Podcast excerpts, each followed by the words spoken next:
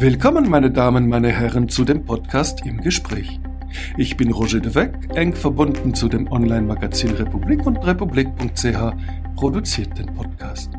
Heute zu dem Thema Liberalismus mit dem langjährigen FDP-Ständerat René Rinov, Autor eines Buchs, das folgendermaßen anfängt. Freiheit lässt viele Deutungen zu, alle beanspruchen Freiheit für sich, doch nicht alle stellen sich das Gleiche unter Freiheit vor. Was ist eigentlich Liberalismus?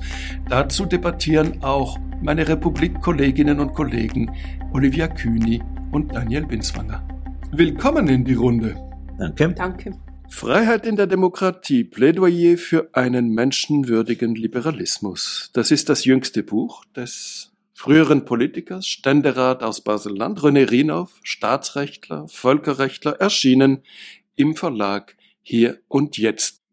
Der menschenwürdige Liberalismus, René Rinov, was ist das? Mein Hauptziel war, die Idee des Liberalismus eigentlich auf den Kern, ich würde sagen, zurückzuführen, nämlich, dass jedem Menschen Würde zukommt und dass diese Würde auch Ausgangspunkt für die Freiheit ist, also die Freiheit in Würde. Das war das Ziel, das war die Grundlage und auf dieser Grundlage habe ich äh, verschiedene Facetten entfaltet. Heißt das, dass äh, die Würde vom Liberalismus auch strapaziert worden ist, zum Beispiel vom Wirtschaftsliberalismus, der den Menschen zum reinen ökonomischen Subjekt gemacht hat? Jedenfalls hat man die Würde oft vergessen oder hat sie nicht äh, berücksichtigt. Ja, das würde ich sagen. Obwohl, ich muss mich leicht korrigieren, in abstrakter Höhe, in allgemeinen Formulierungen die Würde immer wieder vorkommt. Nur hat man es nicht umgesetzt oder oft nicht umgesetzt. Man hat sie nicht bedacht, wenn es um konkrete liberale Postulate ging.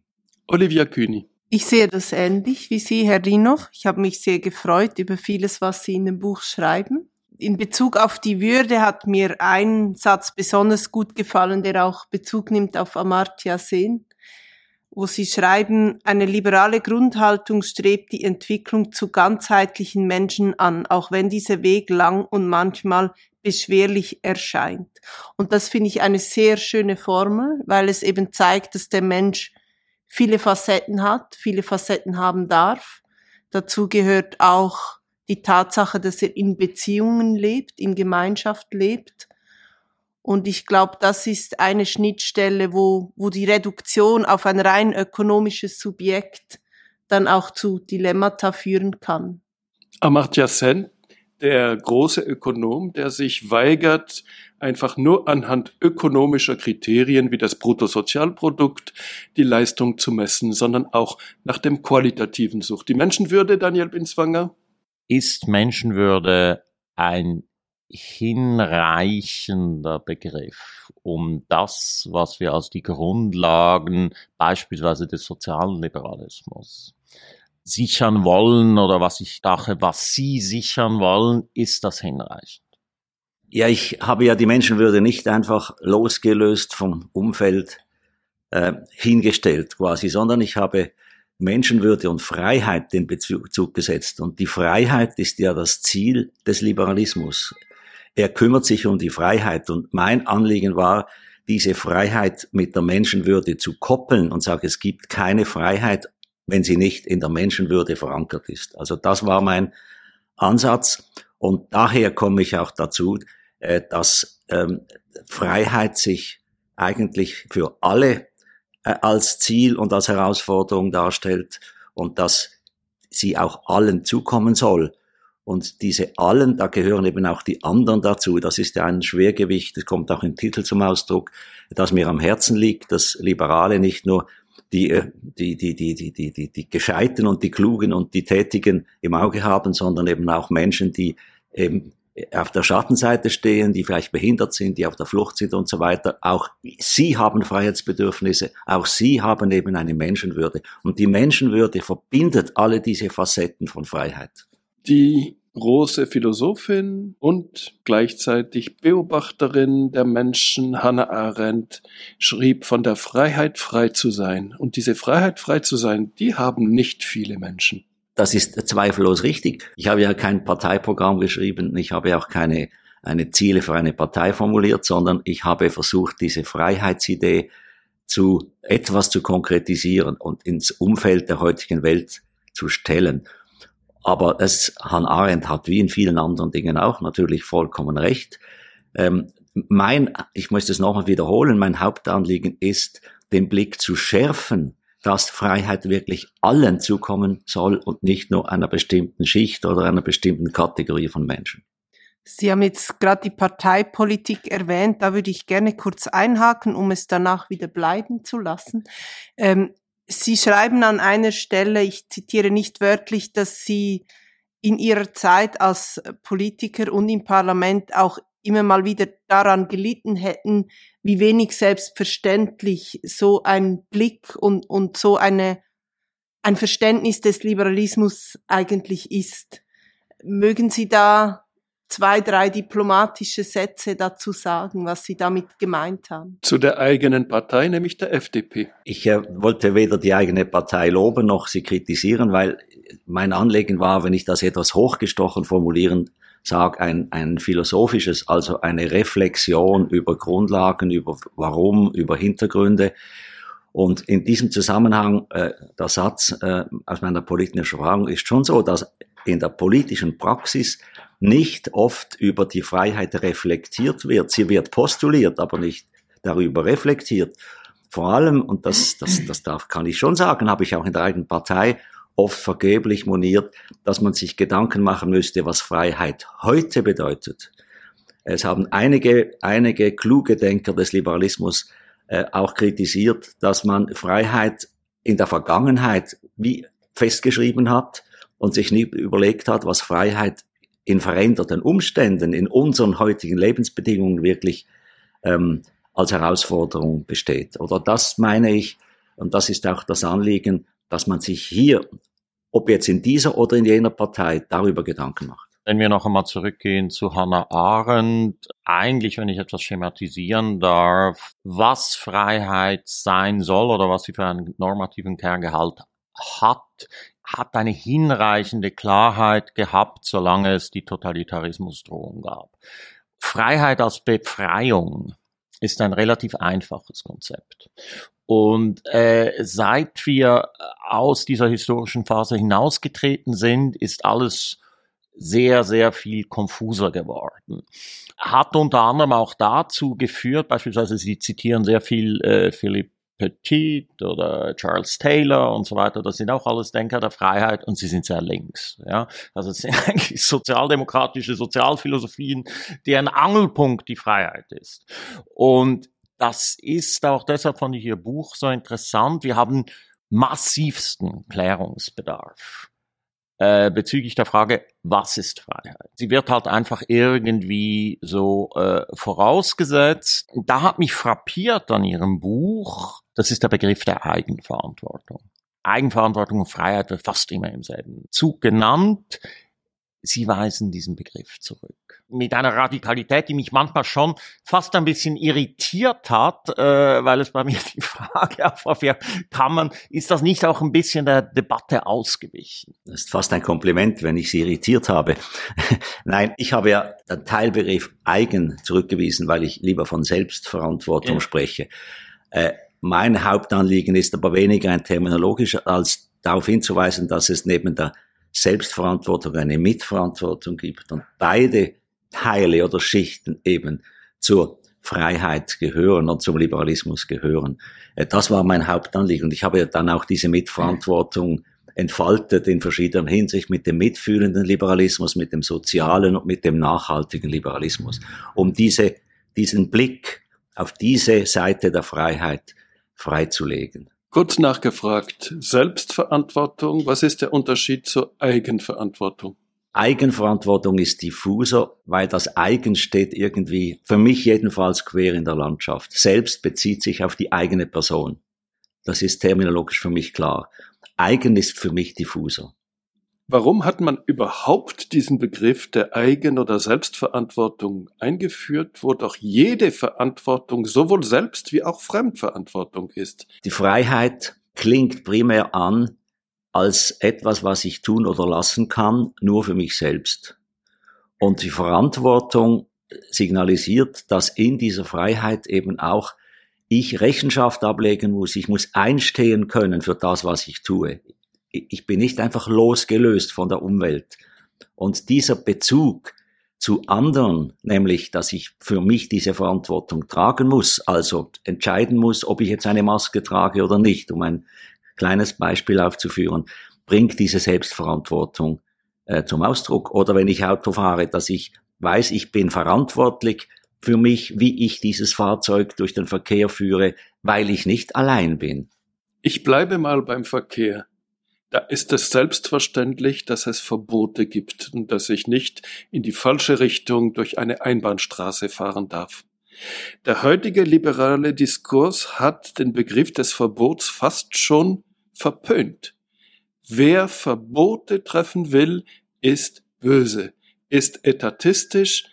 Wie ist diese Fehlentwicklung überhaupt zu erklären? Olivia Kühni, René Renoff, Daniel Binswanger. Das finde ich den stärksten Aspekt an Ihrem Buch, dass Sie sehr gut aufzeigen, dass der heutige Liberalismus eigentlich oft stehen geblieben ist bei genau diesem Gedanken, die Abwehr gegen Übergriffe von der Obrigkeit.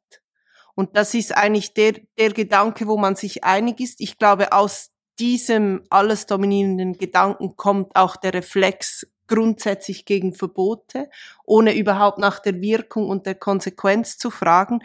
Das finde ich den, den stärksten Aspekt am Buch. Ich würde gerne, wenn ich darf, kurz eingehen auf diese Gegenüberstellung von, von, dass man eben von dieser Selbstverantwortung auch den anderen mitdenkt. Das kann eben dann auch ein, ein Grund für Verbote sein. Ich glaube, das ist ein wichtiger Schritt, den Sie da machen. Ich glaube, er ist notwendig, offensichtlich scheint notwendig zu sein. Ich glaube aber, dass er einen Schritt zu wenig weit geht. Weil Sie schreiben richtig auch, erfüllte Freiheit ist immer auch tätige Freiheit, nicht nur Chance des Handelns. Und da finde ich, das ist eigentlich genau das Thema, wo wir hin müssen, weil das Hauptproblem des Liberalismus ist meines Erachtens nicht, dass er auf dieses individuelle, individualistische bis egoistische fokussiert. Das ist der trivi trivialere Teil. Leider muss er trotzdem ausgesprochen werden. Ich, ich glaube, die Antwort ist eher, dass der Liberalismus immer da nichts zu sagen hat, wo es kollektives Handeln bräuchte. Das haben wir bei der Pandemie gesehen, wir sehen es bei der Klimakrise. Und Sie haben vorhin Hannah Arendt erwähnt, das finde ich auch den spannendsten Teil an ihrer Philosophie. Wenn man mal die Obrigkeit abgewehrt hat, was nicht selbstverständlich ist, da bin ich nicht einverstanden, dass das eigentlich erledigt ist. Das sehen wir gerade sehr deutlich. Das ist es nie, wirklich nie. Aber wenn dieser Teil mal erledigt ist, was tun wir dann? Wie kommen wir in ein gemeinsames Handeln? Und da bin ich bei allem, was ich bislang gelesen habe, wo ich mit Leuten ins Gespräch gekommen bin, da bekomme ich seltsam wenige Antworten. Da ist ein, ein großes liberales Schweigen. Da, da hat der Liberalismus eine Statik, oder? Die, die Abwehr der Obrigkeit. Und dann wie kommen wir in ein gemeinsames kollektives Handeln? Und das, das ist für mich eigentlich die wirklich zentrale Frage, die offen bleibt. Gut, darf ich zurückkommen auf das, die Verbotsfrage vielleicht zuerst. Ähm, ich weiß nicht, das hängt vielleicht von der Diskussionsebene ab.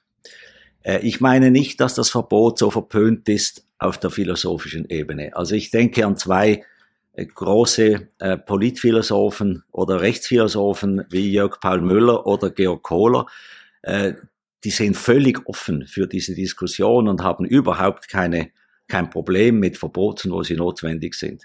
Auf einer anderen Ebene, auf der journalistischen, politischen Ebene, gebe ich Ihnen recht, dass, dass dieses Verbot irgendwo hängt. Aber auch das ist sehr einseitig. Niemand wird bezweifeln, dass das Morden verboten ist, beispielsweise. Und es gibt Verbote, die selbstverständlich akzeptiert sind.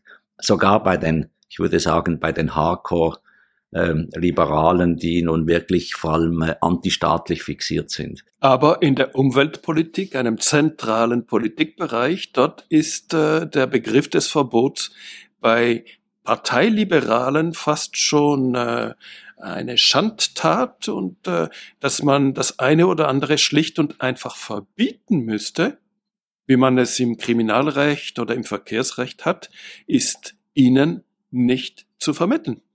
Also ich bin nicht so sicher. Also natürlich gibt es solche, zweifellos. Also, aber ob das Mainstream ist bei Liberalen, ich bin nicht sicher. Also es gibt ja viele Verbote, Wälder zu roden, irgendwelche Giftstoffe ins Wasser zu leiten, wo es völlig unbestritten ist.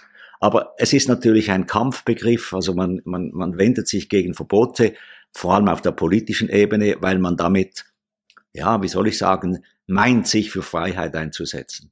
Aber Liberale haben nichts generell etwas gegen Verbote, aber sie prüfen sehr genau, gibt es nicht bessere Lösungen, als Verbote auszusprechen. Das ist schon ein liberales Anliegen. Aber wo es keine besseren Lösungen gibt zur Zielerreichung, müssen auch Verbote möglich sein. Und nun zur Frage von Olivia Kühni. Nach der Abwehr der Obrigkeit war es dann? Also ich weiß nicht, ob ich die Frage richtig verstanden habe. Äh, das was dann, oder was ich im Buch hier auszudrücken versuche, ist, dass es ein Jungteam von Freiheit, Liberalismus zum, zur rechtsstaatlichen Demokratie gibt und dass es Dinge gibt, die eben in der Demokratie im Hinblick auf den Schutz der Freiheit aller auszudiskutieren, auszumehren sind. Also die, die, die beiden hängen eben zusammen. Deshalb habe ich auch den früheren Aufsatz über die Demokratie mit in dieses Buch hineingenommen, um das von einer anderen Seite her zu verdeutlichen, oder? Das kollektive Handeln ist auch für Liberale ähm, unausweichlich. Sie fragen sich nur, wo und wann und wie lange und wie. Und wo sind die Grenzen des kollektiven Handelns? Ich habe auch versucht, im Buch das an einigen Beispielen auszuloten. Beispielsweise, wenn durch demokratische Entscheide Minderheitenrechte tangiert werden oder Freiheitsrechte tangiert werden. Ist klar, da muss die Grenze gezogen werden eigentlich Freiheit, in welcher Ausprägung auch immer, der oberste metaphysische Wert einer jeden politischen Philosophie unserer Zeit ist, hängt ganz einfach daran, dass wir nicht mehr wissen, was das Gute ist. Wir wissen nicht, was wir wollen. Wir haben keinen Begriff von der guten Gesellschaft. Und wir ziehen uns zurück, um eine sinnhafte Gesellschaft dennoch ausgestalten und postulieren zu können, auf freie Prozesse, was zweierlei Vorteile hat. Erstens einmal, wir können die Kontingenzerfahrungen unseres neuzeitlichen Lebens verarbeiten. Die Kontingenzerfahrungen? Die Zufälligkeiten, die Veränderungen, die Disruptionen in den, in den Traditionen. Ja, wir haben keine Traditionsgesellschaften, wir haben keine religiösen bindenden Werte. Die Entwicklungsdynamik ist wahnsinnig schnell und was soll denn die Sinndimension dieser ganzen Prozesse sein, wenn nicht, dass sie frei und offen sind? Also das ist eine Rückzugsposition, die ich hundertprozentig befürworte, die aber sehr einfach zunächst einmal auch als gigantisches Defizit sich darstellt. Und der zweite Vorteil der Freiheit als ultimativer Legitimationsdimension unserer Politik ist, sie ist offen für Pluralismus. Wenn wir keinen Begriff mehr haben, keinen a priori festgestellten Begriff des gesellschaftlichen Guten, dann sind mehrere Positionen möglich. Und dann kann man dann eben demokratisch ausmitteln, ja, worum es geht. Das sind sehr, sehr große Errungenschaften, aber werfen genau dieses Problem auf. Ja, was wollen wir kollektiv? Was ist eigentlich unser basaler, geteilter Begriff von gesellschaftlicher Wohlfahrt, die wir umsetzen. Und politische Philosophien im Ausgang vom Freiheitsbegriff stehen immer in Gefahr, in diesen Defiziten befangen zu bleiben. Beispielsweise Umweltschutz. Wir hatten in einem absolut fundamentalen Bereich, einen globalen, Minimalkonsens für kollektiv verbindliches Handeln. Und nicht einmal in diesem Bereich, ganz offensichtlich, sind wir dazu fähig. Und deshalb glaube ich, ist diese Frage der Defizite von äh, Olivia Kühne ist natürlich ganz zentral. Ich kann mich noch nicht ganz befreunden mit diesem Begriff des Defizits. Äh, erstens einmal meine ich, die Frage nach der guten Ordnung, eine philosophische Urfrage äh, seit Jahrtausenden, äh, lässt sich eben jetzt jedenfalls von einer liberalen Sicht aus nur partiell, selektiv und zeitlich bedingt beantworten. Also die gute Ordnung, die alles in Ordnung setzt, die soll es nicht geben, denn sie wird dann rasch totalitär. Also von daher gesehen müssen wir uns bescheiden und sagen, es soll punktuell möglich sein, auf der Basis einer friedlichen Gesellschaft Annäherungen an Gerechtigkeitsziele herbeizuführen, im Bewusstsein, dass Gerechtigkeit als solche nie erreichbar sein wird und dass immer darüber gestritten wird, Gott sei Dank in einer Demokratie, wie viel es braucht dazu, was das Teilziel sein kann, um eine gerechtere äh, Gesellschaft äh, in Teilbereichen herzustellen.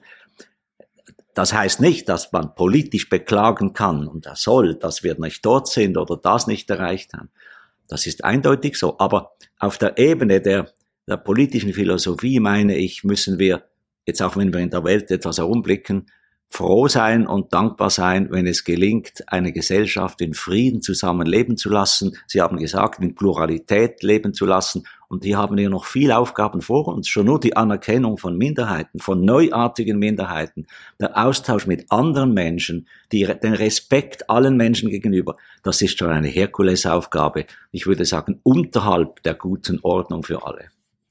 Ich glaube, das sind auch wirklich die Aufgaben, wo sich die meisten, die unter der Flagge des Liberalismus segeln, einigen können, dass man eine antifeudalistische, antidiktatorische Aufgabe hat, dass man die Freiheitsrechte verteidigt und dann das, was Sie vorhin erwähnt haben in Bezug auf die Verbote, dass man genau hinschaut, ist, sind staatliche Maßnahmen verhältnismäßig im, im engeren wie im weiteren Sinne und auch die Verteidigung der Institution. Und da, wo für mich dann das Feld schwierig wird, und das wird es wahrscheinlich immer bleiben in, in einer freiheitlichen Ordnung, ist das, was ich eben meinte mit dem Handeln. Und ich würde das gerne illustrieren, wenn ich darf, angesichts der Ukraine, wo jetzt all diese Fragen sehr stark wieder aufkommen. Ich habe kürzlich ein, ein sehr interessantes Gespräch mit, mit Timothy Snyder gehört und da hat er genau auf etwas verwiesen, was sehr gut illustriert, was ich meine. Er hat gesagt, was die ukrainische Gesellschaft ausmacht, eben im Vergleich oder in Abgrenzung zu dem Regime, was in Russland regiert, ist genau das, dass sie nach seiner Einschätzung nicht Referenz nehmen auf auf eine äh, Geschichte wahnsinnig groß sich damit aufhalten oder Referenz nehmen auf, auf Theoreme gemeinsame, sondern dass sie gemeinsam handeln, dass sie seit Jahren gemeinsam äh, eine Gesellschaft leben, bauen, äh, dass sie gemeinsam wirtschaften, dass sie gemeinsam täglich, wöchentlich, monatlich politische Entscheide fällen und da klingt etwas an, was wir ja in der Schweiz unter Willensnation verstehen. Und deswegen glaube ich, dass dieses kollektive Handeln eben schon nicht etwas ist, was man komplett ausklammern kann, wenn dann mal die Obrigkeit in Schach gehalten ist, sondern dass es etwas ganz grundsätzlich Konstituierendes ist deswegen glaube ich, ist es eben doch keine zweitrangige Frage, warum, um jetzt in die Schweiz ganz konkret zu kommen, warum wir so oft nicht oder nicht mehr fähig sind, gemeinsam zu sagen, was wir wollen und nicht nur, was wir nicht wollen. Das finde ich wirklich frappant. Haben Sie eine Erklärung dafür? Ich bin nicht Soziologe. Also ich, ich hüte mich jetzt da pauschal oder plakativ äh, Erklärungen zu geben. Ich möchte nur sagen, das, was Sie zum Ausdruck bringen, wird herkömmlich als Gemeinsinn äh, qualifiziert. Und der Gemeinsinn gehört natürlich auch zum Liberalismus. Also Georg Kohler hat immer wieder darauf hingewiesen, dass das ein Jungtim ist, Freiheit und Gemeinsinn. Die Partei, die FDP hat es aufgenommen. Eine andere Frage ist, wie weit sie es umgesetzt hat. Aber der Begriff äh, hat einen hohen Stellenwert, eindeutig. Aber dieses kollektive Handeln ist ja auch die Grundfrage der Demokratie. Oder? Also was, was ist der Demokratie äh, übergeben? Was soll durch kollektives Handeln entschieden werden und was nicht? Und da tut sich eine interessante Spaltung auf, eine, ein Widerspruch auf in der praktischen Politik, dass diejenigen, die für Demokratie und Freiheit kämpfen, zum Teil nicht sehen, dass das eine dem anderen widersprechen kann. Nämlich? Indem beispielsweise Liberalisierungsschritte gewisse Entscheidungen juster Demokratie entziehen. Also wenn ich eine Institution des Staates privatisiere, ob das jetzt gut oder schlecht ist, dann nehme ich in Kauf, dass das Volk, das Parlament, der Bundesrat kaum oder gar nichts mehr darüber entscheiden kann, weil es dann dem Wettbewerb unterliegt. Und dieses Dilemma, das wird oft verdunkelt oder gar nicht gesehen. Ist es eine Verdunkelung aus Absicht, weil da antidemokratische Kräfte wirken und den Handlungsspielraum, das Spielfeld des Staates und der Demokratie einschränken möchten? Oder ist es äh, schlicht und einfach Nonchalance? Als Liberaler maße ich mich nicht an, die psychologischen Gründe oder Hintergründe zu deuten. Ich stelle nur fest, dass es so ist. Und da sind wir beim Wirtschaftsliberalismus. Können Sie mit diesem Terminus etwas anfangen? Ja, durchaus. Ich meine, ich, ich schreibe das auch. Ich wende mich gar nicht gegen den Wirtschaftsliberalismus. Ich wende mich dagegen, dass der Liberalismus sich auf Wirtschaft beschränkt und das andere ausblendet. Und zum anderen versuche ich auch darzulegen, dass Liberalismus, wenn man in der Wirtschaft ernst nimmt, auch in Rechnung stellt, wo es darum geht, gegen Machtpositionen sich zu wenden. Und das ist ein urliberales Anliegen, Freiheit gegen Macht zu schützen, woher sie auch kommt. Und dass man die Funktion von Wettbewerb und Eigentum, was zentrale Elemente sind einer freiheitlichen Ordnung, dass man sie auch im Hinblick auf eine menschenwürdige Freiheit reflektiert. Der Wettbewerb als Instrument und nicht als Heiligtum, als wichtiges Instrument, selbstverständlich, aber das gehegt, gepflegt, eingegrenzt und auf seine Bedeutung und seine Wirkung hinterfragt werden muss. Ich denke, wir sollten einfach auch im Auge behalten, wie wahnsinnig viel verschoben hat und wie fundamental sich verschoben hat in den letzten 40 Jahren mit Bezug auf diese Eckwerte. Ein Werk, das mich ungemein beeindruckt in diesem Zusammenhang, ist äh, The Age of Responsibility von Jascha Munk der halt zeigt, äh, ganz nahe bei ihren Themen und auch durchaus in Affinität, dass der Verantwortungsbegriff bis in die 80er Jahre hinein eigentlich automatisch redet von äh, der angelsächsischen Welt, von der amerikanischen Politik, automatisch meinte Verantwortung für die Gemeinschaft. Also noch in Reagans Reden am Ende des Kalten Responsibility das ist Responsibility im Sinne des Eintretens für die geteilte freie Welt. Und dann gibt es einen dramatischen Shift. Und Responsibility meint nur noch eins, Individual Responsibility. Übersetzt Eigenverantwortung. Nicht um Munk schreibt dieses Buch, The Age of Responsibility, das man übersetzen musste, das Zeitalter der Eigenverantwortung. Und das ist gewissermaßen die fundamentale ethische Redisposition, wo plötzlich Freiheit ausgespielt wird gegen Gemeinsinn. Ja? Und ich denke, wir sollten die, wir sollten nicht unterschätzen, wie weitreichend diese Redisposition ist, dass es eigentlich in der liberalen DNA dieses Jungteam natürlich gibt und sehr stark gibt äh, dem würde ich absolut zustimmen.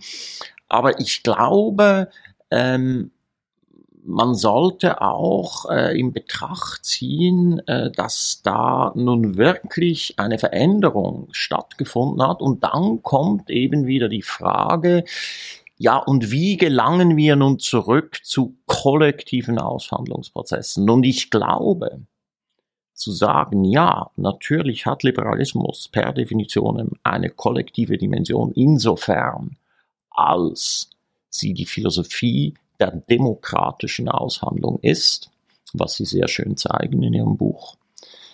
Das reicht nicht, weil die demokratische Aushandlung per se, je nachdem welche Form sie annimmt, ja noch nicht einem Gemeinsinn verpflichtet ist. Die demokratische Aushandlung ist der Beschaffung von Mehrheiten äh, verpflichtet. Die demokratische Aushandlung kann vollständig als elektoraler Wettbewerb verstanden werden. Und ich glaube, sie wird immer mehr als elektoraler Wettbewerb verstanden.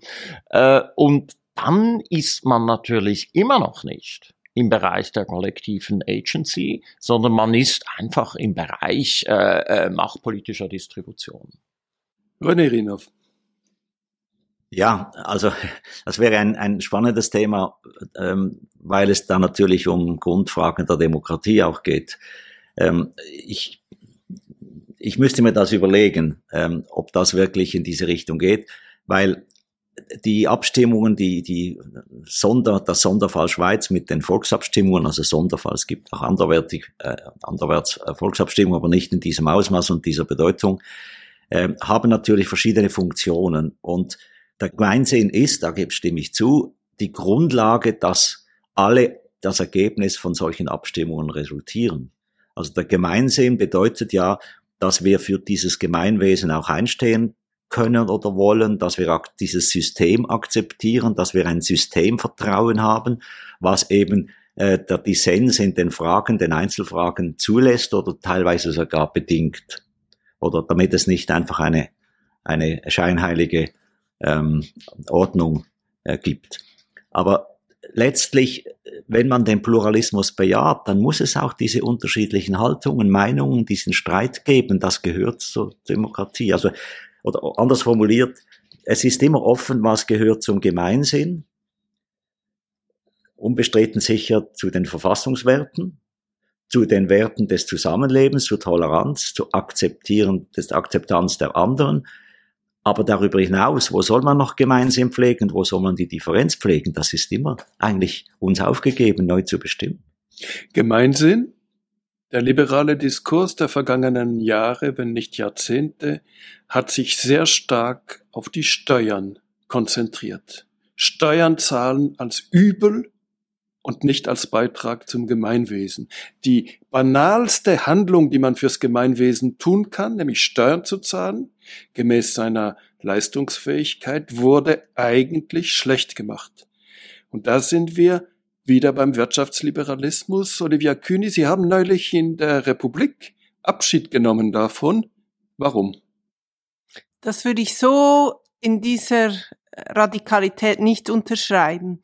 Ähm, ich, ich möchte gerade noch kurz sagen, warum. Weil ich eben glaube, dass wir eben doch auch aufpassen müssen, dass wir nicht vergessen, dass die, die Wirtschaftsfreiheit und die Handelsfreiheit tatsächlich immer ein wichtiger Teil der, der antifeudalistischen Revolution war. Und das Unternehmen, BürgerInnen letzten Endes, auch in einer Ära tätig sein können, die frei ist von Politik und Diplomatie, von Loyalität zu einem Herrscher, ist eine große Errungenschaft. Wo ich glaube, wo der Denkfehler stattfindet, ist, dass man vergisst, dass man diese Sphäre eben auch sehr bewusst schaffen kann und muss.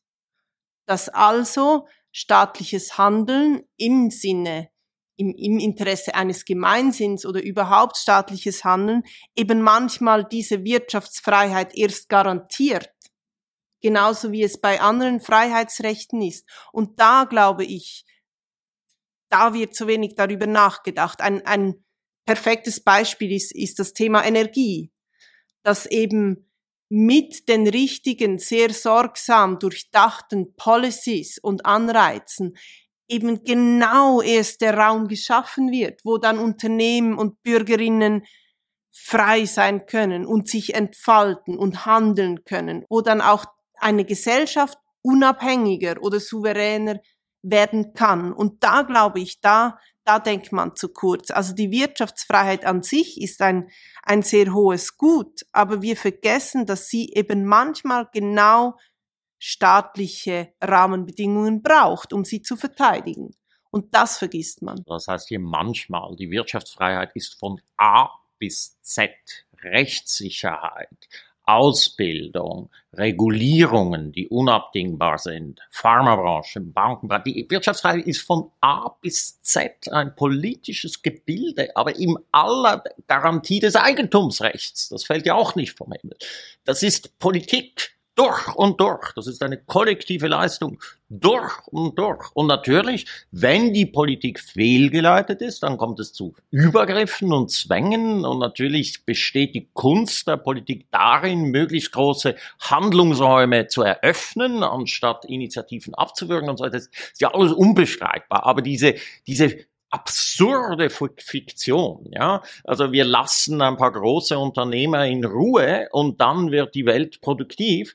Das ist ja wirklich Unsinn von A bis Z. Und da möchte ich noch einen zweiten Einwurf machen, weil das ist natürlich ein Thema, das mir ähm, am Herzen liegt. Du sagst, es gibt einen geteilten äh, antifeudalen Grundeffekt. Das stimmt natürlich nicht, weil ähm, ich meine Piketty hat das sehr. Wir, wir leben in neofeudalen, wenn man die Verteilungsverhältnisse anschaut, wir leben in neofeudalen Verteilungsverhältnissen und es gibt einen großen Teil des sogenannten Wirtschaftsliberalismus, der ja nun wirklich sich zurückgezogen hat auf die Position, dass Ungleichheit kein Problem ist. Also man muss vielleicht äh, so quasi eine soziale, äh, ein soziales Sicherungsnetz aufspannen, damit äh, man will nicht gerade, dass die Leute auf der Straße verhungern, das will man nicht.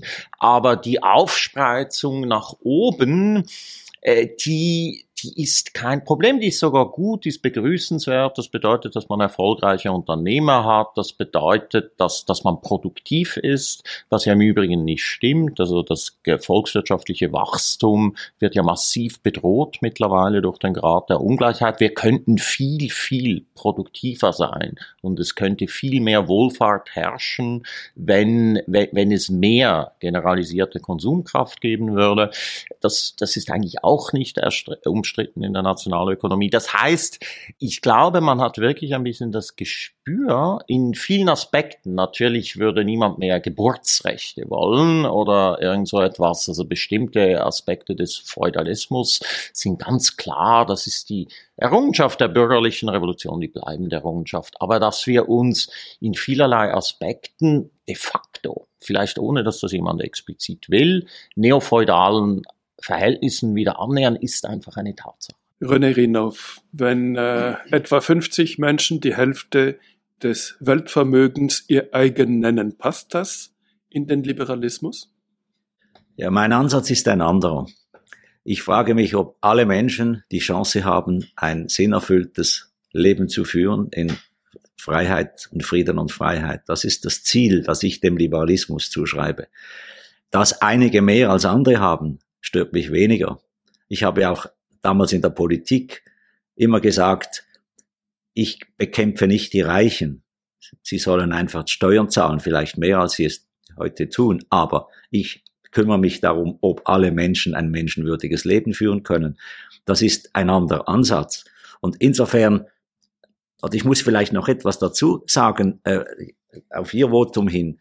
Ähm, der Liberalismus hat nicht Antworten für alle Lebensbereiche. Der, der Liberalismus kann nicht eine Wegleitung sein, wo äh, die Postautos in der Schweiz äh, hinfahren sollen, welche Bergtäler wie bedient werden. Es gibt viele politische Fragen, die entziehen sich schlicht, schlicht den, der liberalen Grundlage oder der liberalen Herausforderung. Äh, die Liberalismus hat überall etwas zu sagen, wenn es um die Methode geht, um den Respekt, um den Anstand und so weiter. Ja, aber nicht über das Ziel, das politische.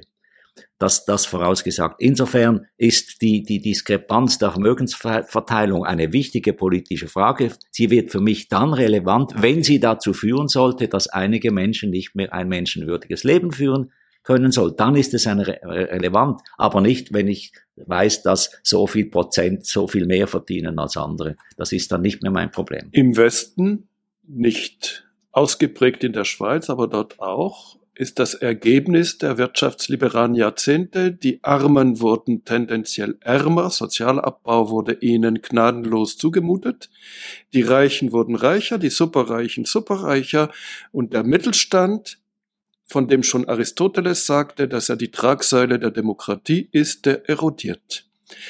Das ist doch ein furchtbares wirtschaftsliberales Scheitern. Ja, vor allem wenn es dazu führt, dass äh, äh Menschen, die auf der Schattenseite äh, stehen, ähm, nicht mehr menschenwürdig leben können. Ja, da bin ich einverstanden. Ja, aber ich kenne die Zahlen nicht. Für die Schweiz ist es ja umstritten, ob es dem Mittelstand so schlecht geht. Also da gibt es verschiedene Thesen und Meinungen. Ähm, ich habe nicht den Eindruck, dass der Mittelstand am meisten leidet. Ich habe das Gefühl, dass andere Menschen, äh, vor allem äh, die auf der Flucht hierher gekommen sind, die einsam sind, Frauen mit Kindern und so weiter, die Ausländerinnen sind, dass die eher auf der Schattenseite stehen als der Mittelstand mit dem kleinen Einfamilienhaus und dem kleinen Auto.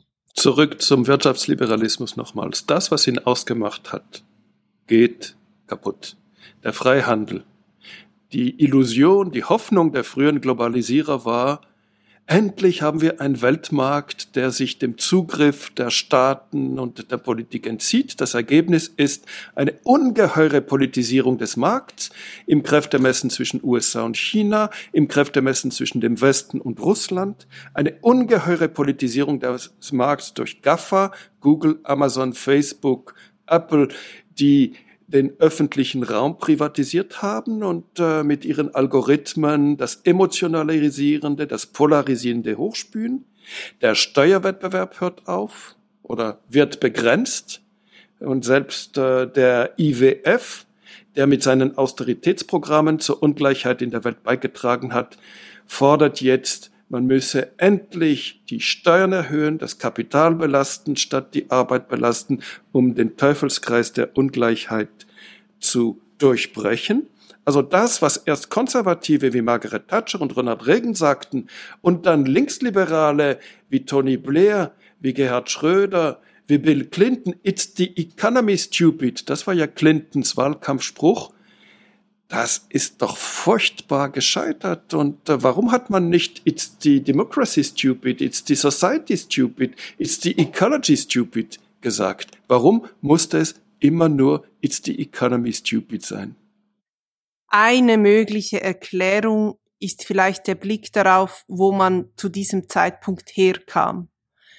Ich kann mir vorstellen, dass wenn man sozialisiert wird, seine politische Prägung erfährt, in einem Zeitalter, in dem ein Weltkrieg gerade hinter einem lag und in dem man mitten im Kalten Krieg steckt, dass man allenfalls eine durchaus verständliche Sehnsucht entwickeln kann nach jetzt muss mal Schluss sein mit Politik. In dem Sinne würde ich auch sagen, dass eben letzten Endes paradoxerweise nicht die Abwesenheit von Politik das Problem war, sondern der naive Glaube, es könne so etwas wie Abwesenheit von Politik geben und das sich verweigern, das haben wir jetzt schon auch schon diskutiert, sich verweigern der Frage, was denn gute Politik wirklich ist.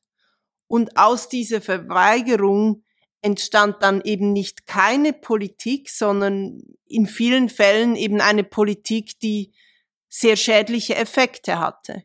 Und ich glaube, wenn wir jetzt, ich habe ja mein, meinen Essay die Rückkehr der Politik genannt, wenn diese Politik zurückkehrt, glaube ich, hat der Liberalismus eben wieder eine sehr, sehr wichtige Aufgabe, indem er eben sagt, okay, wir können uns endlich, wirklich endlich wieder darauf einigen, dass es Politik braucht.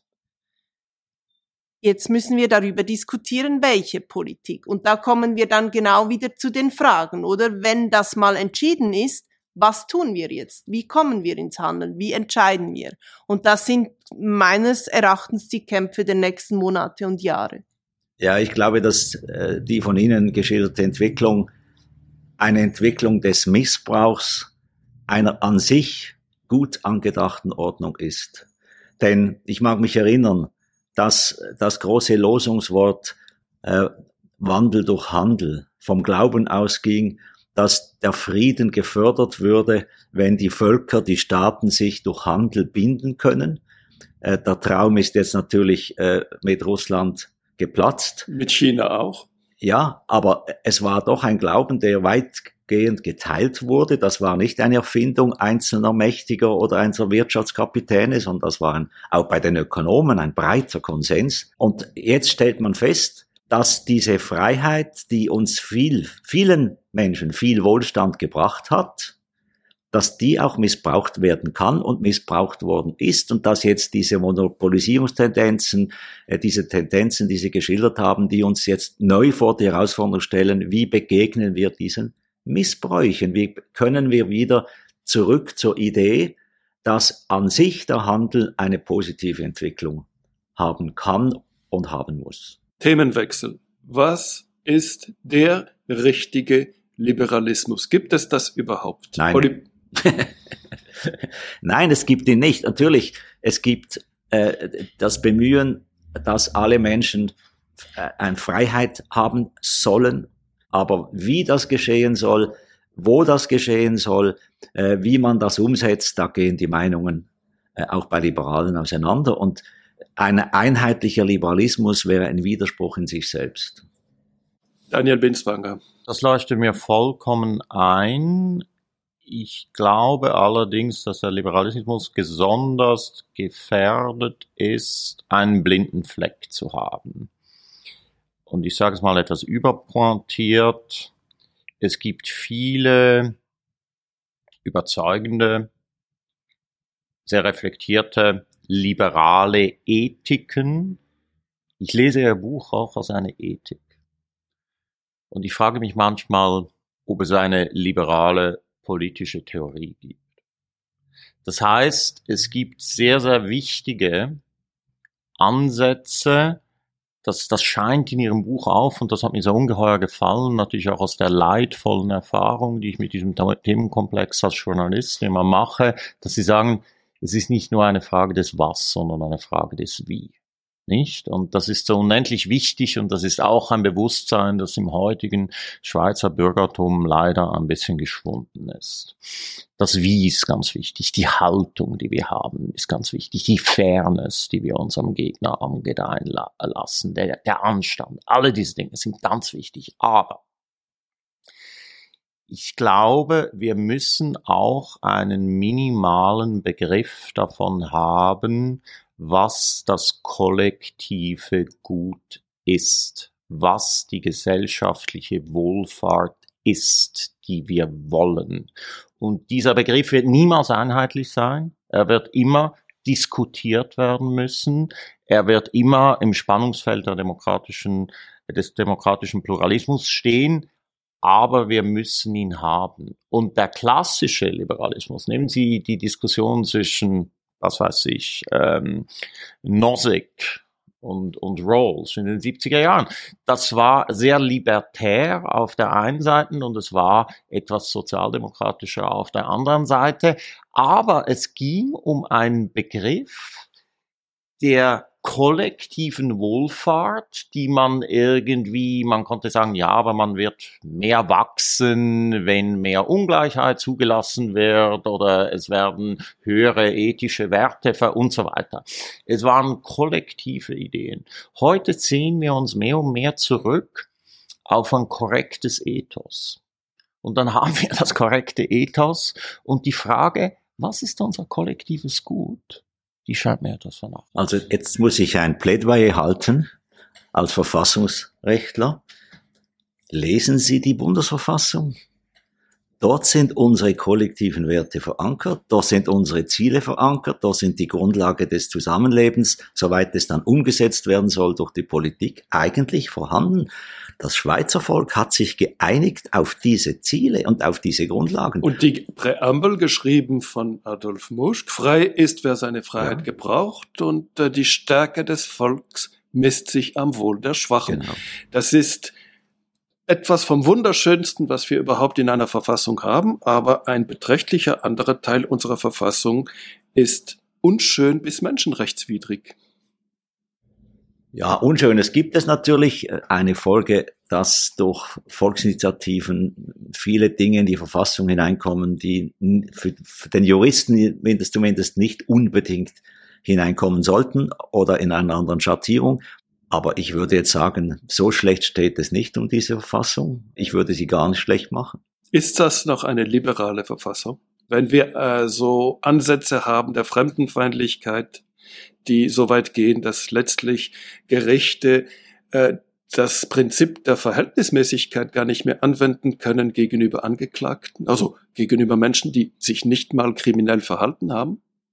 Es ist in den wesentlichen Elementen eine liberale Verfassung mit Ausnahmen, mit Einbrüchen, punktuellen, die aber in einer Minderheit stehen im Vergleich zum ganzen Verfassungstext. Olivia Kühni. Ich habe eine sehr klare Vorstellung davon anmaßenderweise, was der Kern des Liberalismus ist, nämlich die Ermächtigung der Bürgerinnen. Und wenn man das als Kerngedanke nimmt, ist da eigentlich alles drin, was Sie auch in Ihrem Buch schreiben, was wir heute diskutiert haben. Also einerseits eben die Abwehr von Eingriffen, dann aber in anderen Fällen auch sehr bewusst Eingriffe, die eben diese Ermächtigung schützen und verteidigen. Da sind Steuern ein Teil davon. Es sind aber auch Investitionen in eine Landschaft, in eine Infrastruktur, die Bürgerinnen ermächtigt. Und aus diesem Gedanken heraus würde ich mir eigentlich wünschen, dass dieser Gedanke eben auch der Motor ist, eben genau für diese Diskussion um, wie kommen wir ins Handeln oder was, wie kann eben aus dieser Ethik dann auch ein Handeln entstehen. Wenn wir uns bei, bei politischen Diskussionen, bei ganz konkreten Geschäften jeweils fragen, inwiefern ermächtigt das die Bürgerin oder eben nicht. Und damit umgeht man auch diese Frage von Eingriff oder Nicht-Eingriff. Es kommt eben darauf an. Manchmal ist die liberale Haltung eben auf einen Eingriff zu verzichten. In vielen Fällen ist es aber eben genau das Gegenteil. Ja, habe ich eigentlich nichts beizufügen. Teile diese Meinung. Die Liberale stehen immer in einer gewissen Ambivalenz, äh, die Bürger zu ermächtigen und sie je nachdem auch zu beschränken. Also der einzelne Bürger auf seiner, seiner Würde hat Anspruch auf seine Autonomie, Freiheit, frei zu sein, wie Sie gesagt haben. Ähm, und gleichzeitig wissen wir, dass Menschen je nach Lage, nach, ich sage jetzt bewusst Indoktrination oder Gefühlswallungen auch illiberale Entscheidungen treffen können, die anderen wieder Schaden zufügen. Also ich glaube, Liberale sind immer in einer gewissen Ambivalenz, diese Ermächtigung zu wollen, zu fördern und gleichzeitig Grenzen zu ziehen, wo sie auf Kosten anderer geht, die dann nicht mehr in der Lage sind, von ihrer Freiheit Gebrauch zu machen. Wir sind zum Schluss äh, zurück am Anfang unseres Gesprächs bei dem Stichwort Menschenwürde. Ist es menschenwürdig, René Rinov, wenn 25 Prozent der sogenannten Ausländerinnen und Ausländer, die in Wahrheit Inländerinnen und Inländer sind, seit Jahr und Tag in diesem Land wohnen, aus der Politik herausgehalten werden, an der Demokratie nicht teilhaben würden? Ja, also es ist für mich, ähm, oder es ist ein Gebot der Menschenwürde, diesen Menschen auch Rechte zuzubilligen, auch politische Rechte zuzubilligen, äh, wobei die Grenzen oder die, das, das konkrete Ausmaß sicher zu diskutieren ist. Aber Ihre Frage, ähm, es ist nicht Menschenwürden allen Ausländern und Ausländern das Stimmrecht vorzuenthalten. Sehen wir daran, Daniel Benzwanger, die Freiheit als ein Privileg zu definieren, das den Schweizerinnen und Schweizern zukommt, denjenigen, die den roten Pass haben? Die politischen Rechte im schweizerischen Ausländerrecht sind wirklich absurd beschränkt. Ähm, es wäre im Sinne der Ermächtigung ähm, von, von Steuerzahlerinnen und Bewohnerinnen dieses Landes, wenn man das machen würde. Es sind sicherlich Abwägungsprozesse. Also, dass das nicht eine, eine, eine immediate, ich meine, es gibt Bereiche beispielsweise im Flüchtlingswesen, wo es dann akute Verstöße gegen Menschenwürde gibt, ja. Ähm, da sehe ich das anders, aber ich möchte nochmal zurückkommen auf Olivias Ermächtigung.